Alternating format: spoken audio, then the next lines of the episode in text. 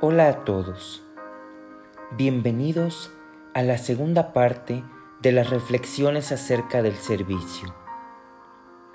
En esta ocasión hablaremos de nuestra relación con la naturaleza.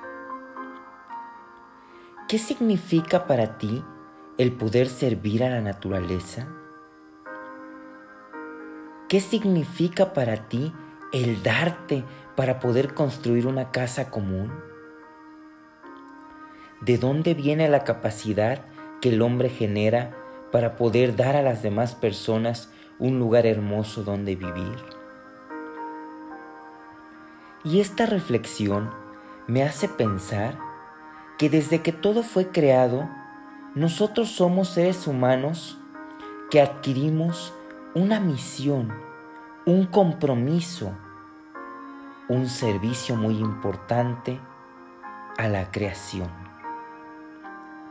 Al habitar en este mundo, nosotros somos partícipes de este llamado al servicio de la naturaleza y también al servicio del medio ambiente.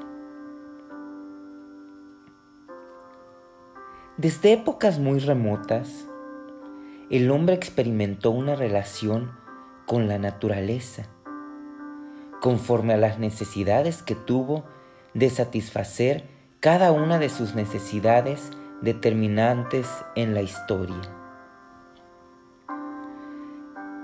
Cada uno de nosotros hemos desarrollado una necesidad en este medio ambiente. Sin embargo, conforme pasa el tiempo, las cosas han cambiado. Vamos perdiendo el compromiso de cuidarla, de servirle, de darle.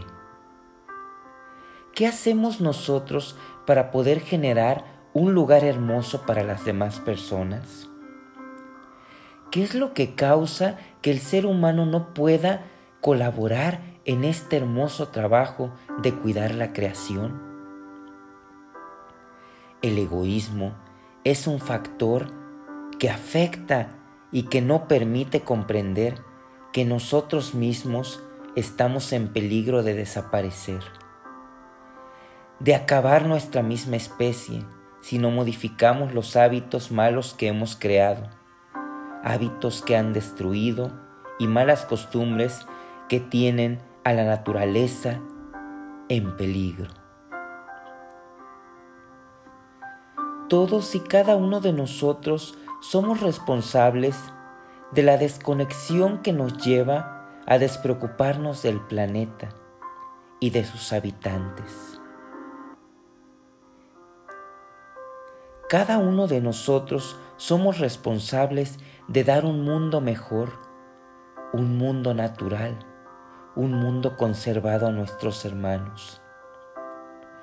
Pero muchas veces ignoramos que estamos integrados en una misma red mineral, vegetal y animal, y no podríamos vivir asiduamente, aisladamente, desintegradamente. Nosotros como seres creados debemos de tener esta encomienda de amar lo que está a mi alrededor y reconocer que sin lo que ha sido creado, para mí, es precisamente para sobrevivir. Cada uno de nosotros decide cómo queremos pasar nuestros días en este mundo, tomando conciencia del servicio que doy al medio ambiente. Aquí quiero agregar unas palabras del Papa Francisco cuando redactó la encíclica Laudato Si, donde reflexionaba en torno a la importancia de involucrarnos en este reconocimiento de la naturaleza y el medio ambiente, de dar a conocer que como seres humanos debemos de cuidar cada uno de los elementos que han sido creados para nosotros. Si tenemos en cuenta que el ser humano también es una criatura de este mundo que tiene derecho a vivir y a ser feliz y que además tiene una dignidad especialísima. No podemos dejar de considerar los efectos de la degregación ambiental, del actual modelo de desarrollo y de la cultura del descarte de la vida de las personas. Hoy advertimos, por ejemplo, el crecimiento desmedido y desordenado de muchas ciudades que se han hecho insalubres para vivir, debido no solamente a la contaminación originada por las emisiones tóxicas, sino también por el caos urbano, a los problemas del transporte y a la contaminación visual y acústica. Muchas ciudades son grandes estructuras ineficientes que gastan energía y agua en exceso. Hay barrios que han aumentado y han ido destruyendo recientemente y están gestionados y desordenados sin espacios verdes suficientes.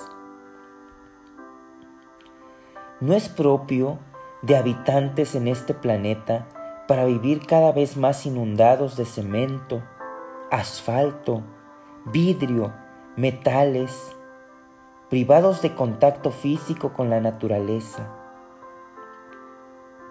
Si tú volteas a tu alrededor, puedes notar que en la actualidad se construyen grandes edificios, grandes plazas, grandes monumentos. Pero viene la pregunta, ¿dónde queda la naturaleza? ¿Cuál es el espacio que le estamos dando a un mundo natural? En lugares rurales y urbanos, la privatización que le damos a los espacios ha hecho que el acceso a los ciudadanos a zonas de particular belleza se vuelva difícil. En otros, se crean urbanizaciones ecológicas solo al servicio de unos pocos, donde se procura evitar que otros entren a molestar una tranquilidad artificial. Suele encontrarse una ciudad bella y llena de espacios verdes bien cuidados en algunas áreas seguras, pero no tanto en zonas menos visibles, donde viven los descartables de la sociedad. ¿Qué hacemos nosotros para evitar esto? ¿Cómo damos ese contacto íntegro, moral, ético a un servicio a la naturaleza? ¿Cómo servimos a mi otro hermano a la persona que está a mi lado qué lugar es el que le quiero dejar. Estamos a tiempo de remediar este daño causado por todos los seres vivos, que no solo no disminuye, sino que aumenta proporcionalmente a la desconexión entre nosotros y la naturaleza.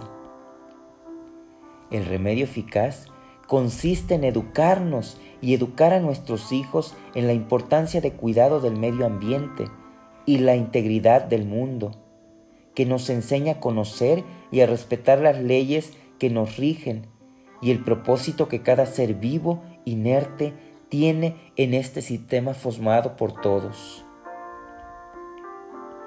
Rescatemos los valores de unidad con los que vivimos las generaciones pasadas adoptarlos en un marco evolucionista, cuyo legado hará que las generaciones futuras no permitan las esperanzas de nuestra propia naturaleza, recordando que la creación se nos fue dada y otorgada para cuidarla, pero también para disfrutarla.